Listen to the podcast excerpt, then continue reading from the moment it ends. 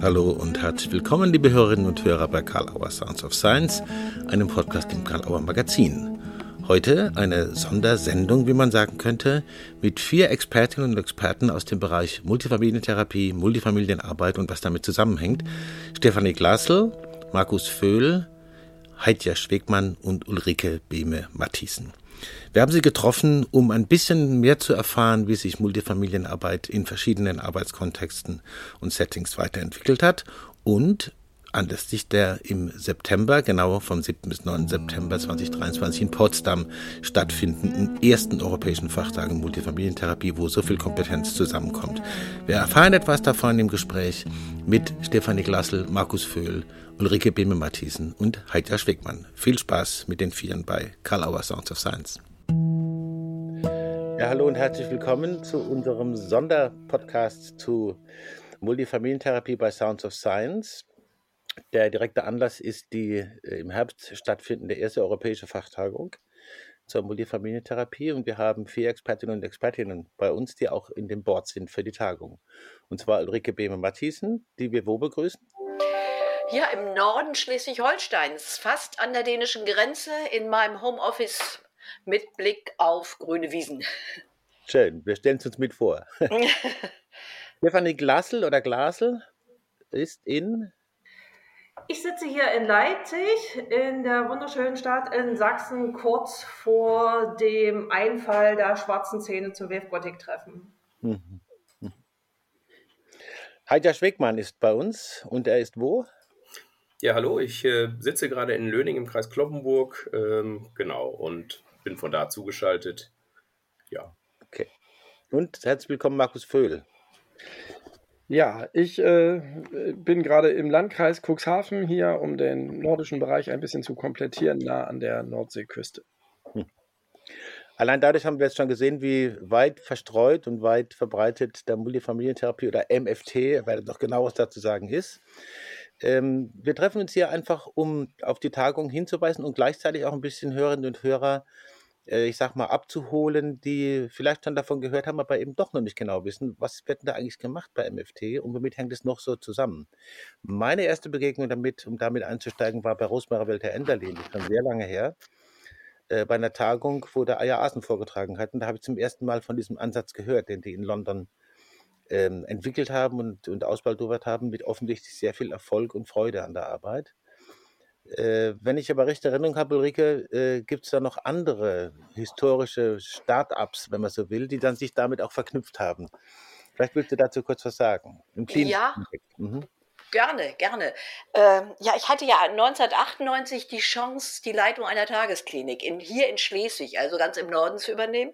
Mhm. Und Tagesklinik, das bedeutet ja, die Kinder werden morgens, das waren Kinder und äh, ja, Jugendliche, die werden morgen von, morgens von ihren Eltern gebracht und um 16 Uhr wieder abgeholt. Mhm. Und äh, ja, ich hatte sofort die Idee, die Eltern sind da, äh, warum nur Einzelfamilientherapie äh, zu machen, warum die nicht als Gruppe zu nehmen. Und warum nicht die gemeinsam mit ihren Kindern als Gruppe zu nehmen? Es war einfach erstmal nur so eine Idee. Und wir haben, äh, Thomas Pletsch, mein Kollege und ich haben einfach angefangen. Hm. Und so ein bisschen damals, äh, unsere Hauptideen waren, dass die äh, Eltern und Kinder gemeinsam wieder positive Erlebnisse haben. Also wenn man so ein Kind in die Psychiatrie bringt, das ist so ein Einschnitt für einen Elternteil. Und wir mhm. haben gesagt, die müssen einfach erstmal zusammen einfach wieder lachen und sich freuen. Mhm. Und das war eigentlich unser Einstieg. Und haben auch schon im Hintergrund gedacht, na gut, es ist eigentlich auch gut, wenn die Eltern sich austauschen. Denn Eltern, die Kinder in die Psychiatrie äh, bringen, haben auch Versagensgefühle, Schuldgefühle. Mhm. Ja, und war eigentlich irgendwie so ein, ja, so ein bisschen so Versuchsballon. Das gab es überhaupt noch nicht bei uns. Und wir haben angefangen und haben äh, nach kurzer Zeit gemerkt, dass diese, dieses Angebot, wir haben das damals Eltern-Kind-Gruppe genannt, mhm. was ganz Essentielles wurde. Dass die Eltern das regelrecht auch einforderten. Also äh, wenn wir in den Ferien sagten, nee, Besetzung irgendwie, vielleicht, vielleicht muss es ausfallen. Also es war äh, ein ganz wichtiges Modul. Und wir haben eben auch gemerkt, dass die Eltern äh, plötzlich auch anfingen, Ideen zu entwickeln. Erstmal so für andere Eltern.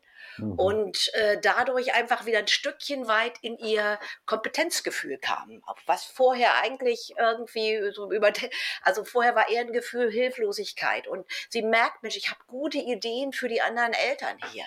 Ja. Und auch, dass sie sahen, wie die anderen Eltern irgendwie mit ihren Kindern umgingen und wir mussten gar nicht viel besprechen, weil die Eltern guckten und übernahmen Sachen, probierten Sachen aus.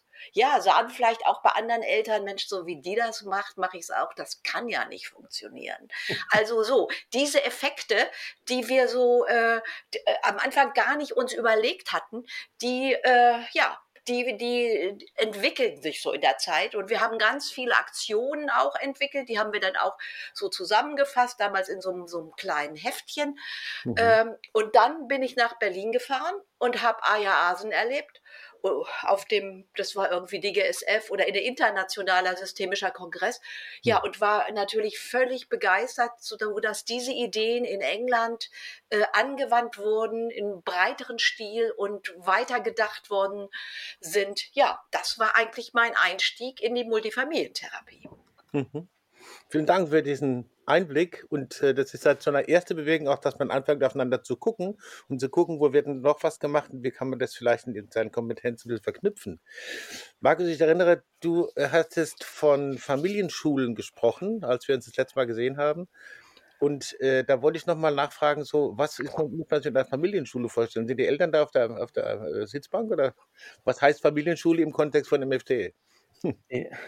Ja, im Kontext von MFT ist die Idee, dass wir ähm, Familien erreichen wollen, also ähm, die oft isoliert sind, wo die Kinder ähm, Schwierigkeiten haben, sich im Schulalltag zurechtzufinden und ähm, wo es gar nicht an intellektuellen Fähigkeiten unbedingt ähm, mangelt, sondern wo es darum geht, dass die Kinder ähm, Schwierigkeiten haben, in dem Schulsystem zurechtzukommen. Manchmal vielleicht es auch so eine Wechselwirkung gibt zwischen ähm, ähm, den schulischen Schwierigkeiten und manchmal vielleicht auch familiären ähm, Belastungen und familiären Problemlagen. Und die, Idee dort ist, zu sagen, wenn die Kinder so Veränderungsprozesse anstoßen äh, sollen oder die Familien, dann brauchen wir alle mit in einem Boot.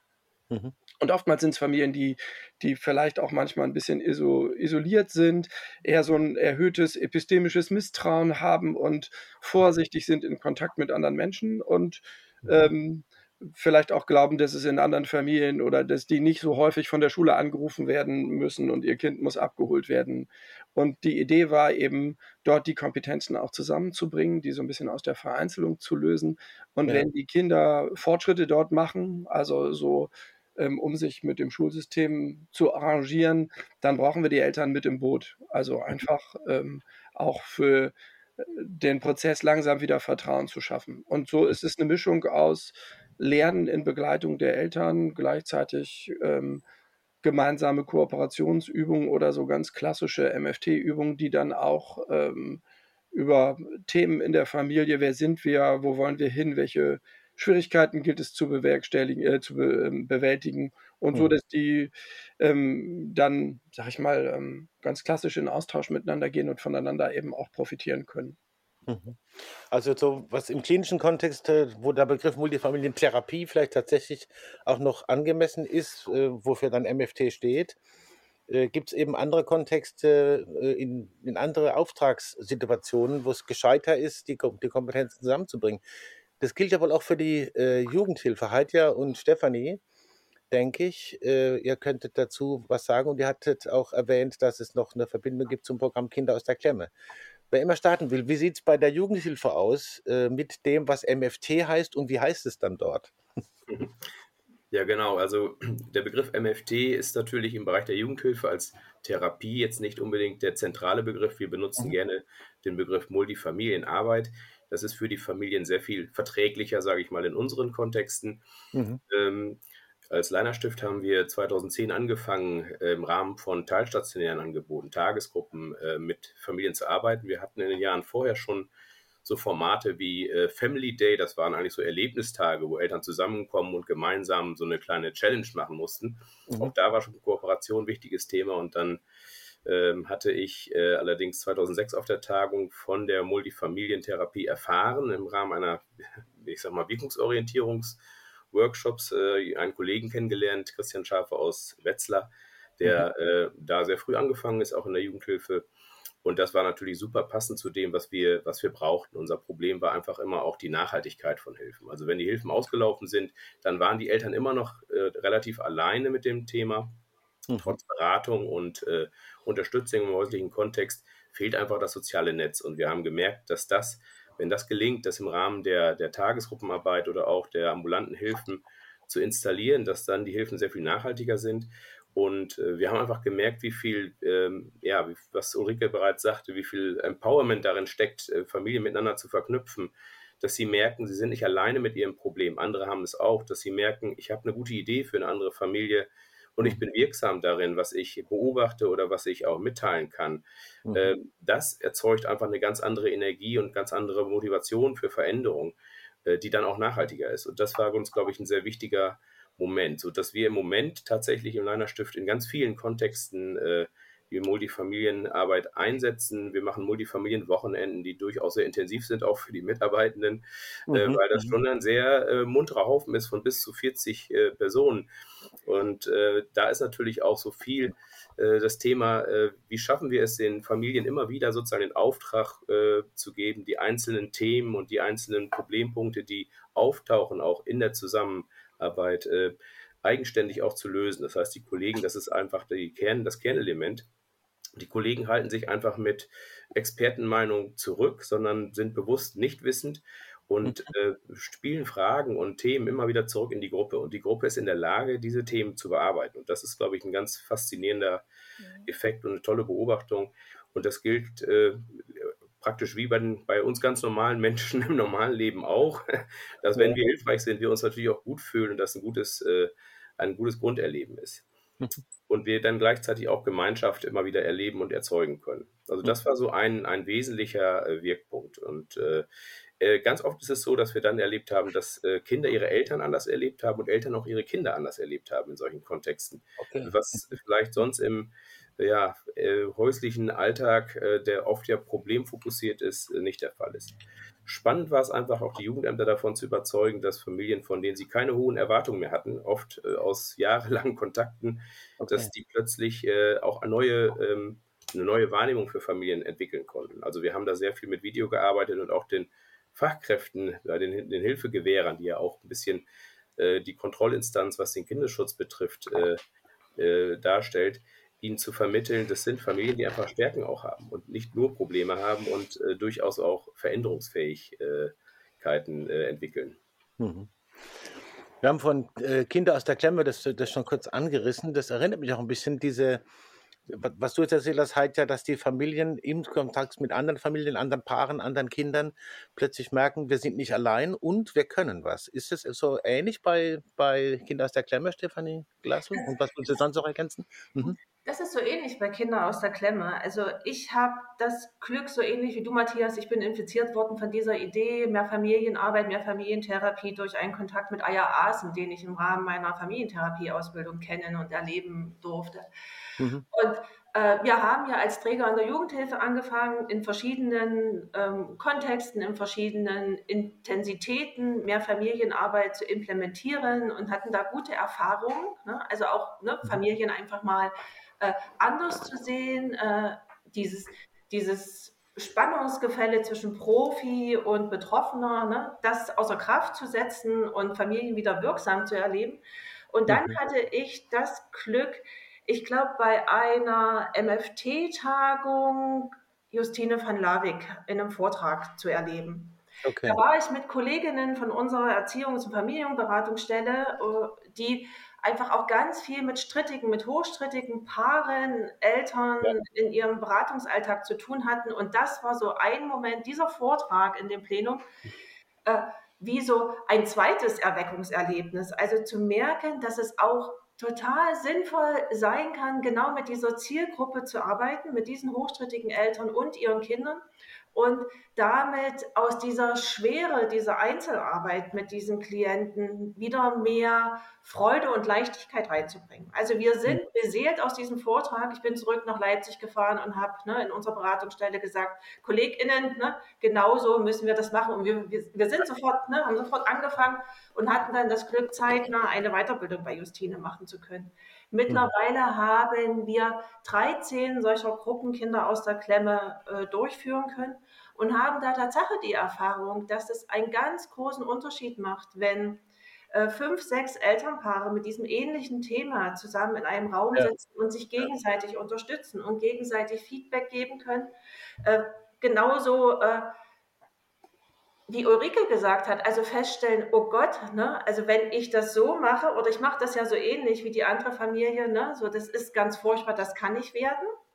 Mhm. Oder auch festzustellen, wenn wir weiter in diese Richtung gehen, dann landen wir vielleicht genauso wie Familie XY wieder vor Gericht und vor dem Oberlandesgericht und das wollen wir unseren Kindern nicht äh, antun. Also über mhm. dieses, diesen Austausch miteinander, dieses, äh, diese gute Mischung aus Psychoedukation, erfahren, Dinge mhm. nachempfinden zu können, wie es den Kindern geht, in die Veränderung zu gehen, ist bei Kindern aus der Klemme was ganz Zauberhaftes. Mhm.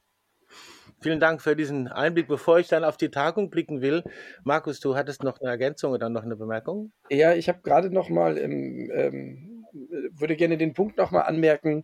Ähm, wir waren glaube ich, in demselben Workshop und bei diesen beiden, egal ob es bei Kinder aus der Klemme bei uns ist oder ähm, ob es äh, Kontexte sind wie Familienklasse oder Familienschule, was ich immer wieder beeindruckend finde, ähm, ist, welches Potenzial bei den Eltern ist, was mich selber manchmal unglaublich überrascht. Also, dass mhm. ich ähm, Eltern in einer ähm, Trennungs-, hochstrittigen Trennungs- und Scheidungssituation in Einzelberatung hatte und die in der Gruppe plötzlich ähm, Veränderungsprozesse erlebt haben, die ich selber so hätte nicht vorhersagen können. Und ähnliches gilt auch manchmal für Familien. Heidja hat es vorhin gesagt, die vielleicht im Jugendamt sehr lange bekannt sind und wo auch wir am Start erst dachten, ach du meine Güte, ob wir da wirklich positive Entwicklungen mhm. erleben können. Und was in so einem geschützten, sich sicher fühlenden Rahmen und sich selbstwirksam fühlenden Rahmen dann möglich, möglich ist, ist immer wieder überraschend. Also eben auch für uns als Fachleute. Mhm. Jetzt ist es ja so, dass wenn die Tagung stattfindet, das ist ja was Ähnliches eigentlich. Es ist vielleicht ein gewagter Vergleich, aber tatsächlich ist ja eine Tagung, insbesondere wo man sich persönlich trifft, auch ein Zusammenführen von Erfahrungsräumen, von Kompetenzen, wo man manchmal einfach froh ist, ihr habt ja jetzt selber erwähnt, alle eigentlich, wo ihr was erlebt habt von der Tagung, äh, was äh, dann unheimliche Auswirkungen hatte darauf, wie man weitergearbeitet hat und mit wem man mit. Was ist sozusagen die Idee dieser ersten europäischen Fachtagung MFT? Und äh, was, vielleicht kann man das so ganz kurz anreißen, was äh, dürfen die Menschen erwarten, die da hinkommen und äh, wo dürfen Sie mitmachen? Ulrike, willst du anfangen? Ja, ich kann ja mal anfangen, äh, äh, also an dem Punkt, wo ich diese, diese, äh, ja, diese Inspiration durch Kollegen aus anderen europäischen Ländern eigentlich am stärksten oder, oder das erste Mal so richtig gespürt mhm. habe. Wir haben ja, nachdem wir klinisch MFT gemacht haben, äh, auch ein, ein nordisches Modell der, der Familienschule entwickelt. Das nennen wir Fisch, Familienschule. Mhm. Und haben irgendwie ne, auch nach Vorlagen von, von Aya Asen dann gestartet, fanden das alles furchtbar steif, wie wir da saßen und die Eltern da saßen, so ganz deutsch, und haben dann äh, gehört, dass es in Dänemark 100, schon 100 dieser Familienschulen gibt. Und dann sind wir nach Dänemark gefahren und haben einfach, die sind sehr offen, waren wir mit dabei und haben uns das angeguckt und haben ganz, ganz viel unser Konzept geändert und Ideen bekommen.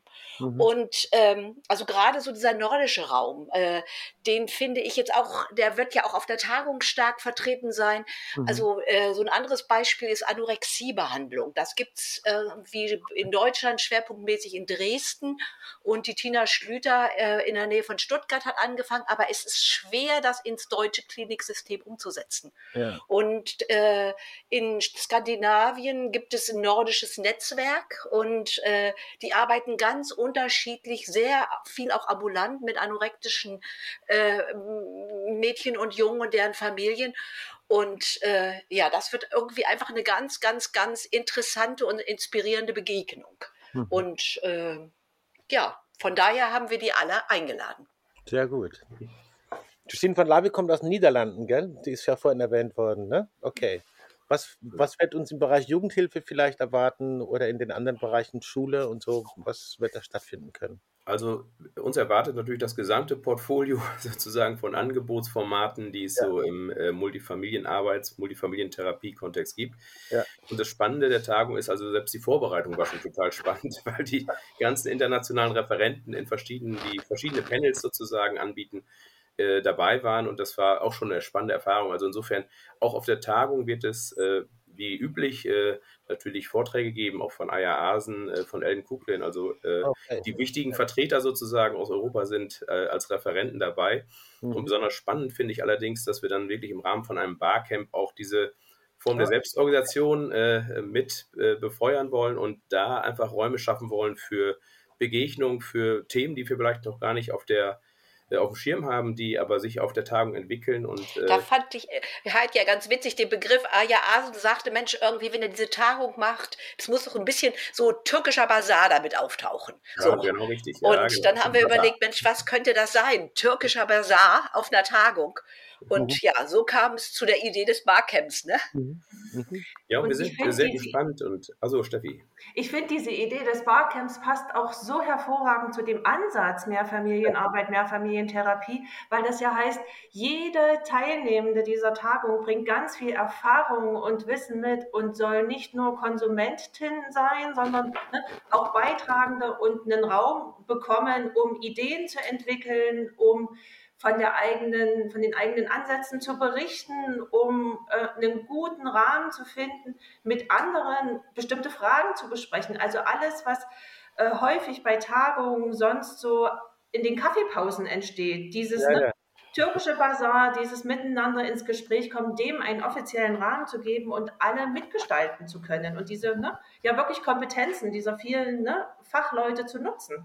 Mhm. Mhm. Was mir, also, was mir noch einfällt, ich finde ja, äh, was, was richtig äh, toll ist an der Multifamilientherapie, es ist so kreativ. Also es wird mhm. eben nicht nur geredet, sondern da spielt Gestalten eine Rolle, da spielt Malen eine Rolle, ähm, da sind zum Teil Kunsttherapeutinnen mit involviert, aber also es wird insgesamt wird viel gemacht und getan mhm. und nicht nur geredet. Mhm. Und äh, also ich finde es auch total interessant, jetzt noch mal die Inspiration von den Holländern, die einfach auch Multifamilientherapie in so Feldern einsetzen, äh, wo wir auch in Deutschland erst ganz langsam anfangen. Also so bei Flüchtlingen. Dieses Modell ist hier in Kiel im mhm, Norden auch ausprobiert worden, eben auch in, in, gemeinsam mit einer, mit einer Kunsttherapeutin. Und die haben einfach ganz viel äh, gemeinsam gemalt und sind über das Malen in, in den Austausch gekommen. Mhm. Oder auch, äh, das hat, glaube ich, auch auch äh, auf irgendeiner Tagung auch, haben auch die Holländer vorgestellt. Diese Arbeit mit Veteranen aus den, aus den, aus dem Irakkrieg, aus dem Iran, mhm. da, ähm, so, wo ich immer dachte, Veteranen, irgendwie alte Männer. Und das sind 30-jährige Familienväter, die kommen zurück und die Familie, die kracht auseinander, weil irgendwie sie kommen nicht ins Gespräch über diese erschreckenden Erlebnisse. Und auch das ist was, was sozusagen auf der Tagung so ein seinen, seinen Platz finden wird. Mhm. Also, ja, Markus?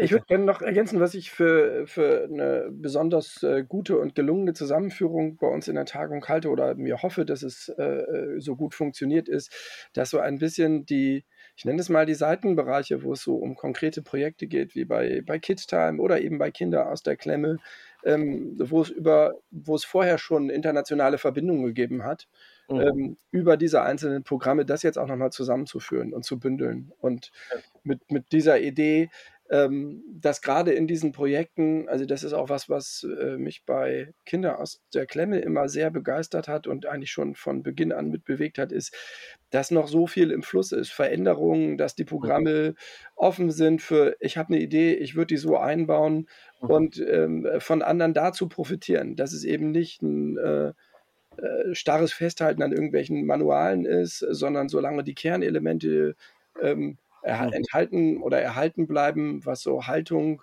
und äh, Voraussetzung angeht, ist eben viel Bewegung und viel Fluss drin. Und ich glaube, dass dieses viel Bewegung kann die Tagung eben gut abbilden, so diese Innovation.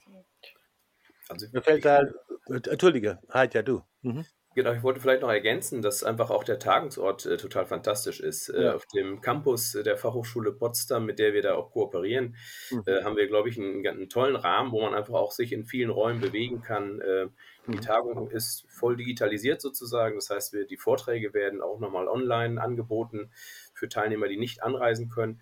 Und, und übersetzt. Äh, und übersetzt, mhm. jawohl, synchron übersetzt, simultan mhm. übersetzt. Wow. Und das sind natürlich ja, ich sage mal, so eine schöne Voraussetzung, um auch mal mit Menschen in Kontakt zu kommen, wo man ansonsten vielleicht ein bisschen Hemmung oder Schwierigkeiten hat, mhm. das, die sprachliche Barriere zu überwinden. Mhm. Ähm, aber ich finde es tatsächlich sehr faszinierend, dass wir ähm, tatsächlich auch die Versäulung so ein bisschen aufheben, gerade im Kontext der Multifamilienarbeit. Und das spiegelt sich bei diesen Tagungen auch immer wieder. Mhm. Wir haben sonst zwischen Jugendhilfe und Klinik und was weiß ich, anderen Bereichen, Beratung häufig oder Therapie, nicht unbedingt immer äh, übergreifende Themen. Und das hat sich eigentlich seit Beginn der Multifamilienarbeit und der Multifamilientherapie dahingehend entwickelt, dass diese Form der Zusammenarbeit eher so auch in der gemeinsamen Haltung sich spiegelt. Das finde ich toll, dass einfach diese Tagung vielleicht geeignet ist, unsere, ich sag mal, so ein bisschen deutschen Säulen so ein bisschen aufzubrechen, die wir vielleicht in anderen Ländern gar nicht haben und die wir da, äh, von denen wir dann vielleicht an der Stelle auch lernen können. Also äh, mir fällt natürlich das Luhmannsche Bonmot ein, unwahrscheinliche Kommunikation wahrscheinlicher machen. Dazu muss man sich auf Tagungen treffen. Und dann entsteht diese Kreativität des äh, untereinander Begegnens. Haben wir irgendwas vergessen, wo ihr gedacht hättet, äh, das hätte er jetzt aber auch noch fragen können oder das möchte ich jetzt gerne noch loswerden? Das Tagungsfest, ne? Wird doch auch ein Highlight. genau. genau. Ja, vielleicht einfach nur der Hinweis, äh, die Organisation hat ja die Bundesarbeitsgemeinschaft Multifamilien äh, Therapie übernommen. Ähm, die äh, kann man vielleicht, ich weiß nicht, ob man das im Podcast anhängen kann, äh, über die Homepage kann man natürlich weitere Informationen zur Tagung, zu den ganzen Referenten und so weiter erhalten und äh, das lohnt sich da mal drauf zu gucken und wirklich sich die, die Menschen mal anzuschauen, die da vertreten sein werden, was ja nur ein Ausschnitt ist im Moment, mhm. äh, und einfach das weiter zu verfolgen und sich gerne anzumelden natürlich. Ja, da werde ich auf jeden Fall im Outro nochmal drüber sprechen und wir haben ja auch einen kleinen Begleittext, kann ich jetzt schon dazu sagen. Und da findet man natürlich die Links, die man braucht, um sich tiefer zu informieren. Ich bedanke mich sehr bei euch, dass ihr euch die Zeit genommen habt, hier äh, zu sprechen. Ich finde es sehr inspirierend und sehr spannend, was in dem Feld passiert. Und das, äh, wenn ich das so hochtrabend sagen darf, auch hoffnungserweckend. sich sozusagen um die Kombination von Kompetenzen und wirklich sich dran machen und sich drum kümmern. Wir sehen uns in Potsdam, ich komme auf jeden Fall. Sehr schön. Und äh, dann wünsche ich euch bis dahin alles Gute, weiter gutes Vorbereiten und jetzt schon mal einen schönen Sommer und ein, eine super Tagung in Potsdam, auf die ich mich selber auch schon freue. Bis dahin. Ulrike Behme Mathiesen, Heiter Schwegmann, Markus Vöhl und Stefanie Glasl bei Kalauer Sounds of Science im Sondergespräch zu Multifamilientherapie. Vielen Dank dafür. Kalauer Sounds of Science gibt es ja überall, wo es Podcasts gibt. Hinterlasst uns jetzt eine 5-Sterne-Bewertung oder schreibt eine Rezension. Wir möchten wie immer hinweisen auf die weiteren Podcasts im Kalauer Magazin, Autobahn Universität, Heidelberger Systemische Interviews, Sich sicher sein, Frauen führen besser und Fritz B. Simons Formen Reloaded, wo er Einblicke in sein Werk gibt im gleichnamigen Podcast. Besuchen Sie gerne unsere gesamte Website, stöbern Sie im Programm mit den aktuellen Neuerscheinungen im Magazin und schauen Sie in den Futter zu diesem Gespräch, das wir jetzt hier geführt haben, das Sie hier gehört haben. Dort findet man alle Informationen zur Tagung von 7. bis 9. September in Potsdam. Gerne anmelden. Ich freue mich, wenn wir uns dort sehen. Bis dahin.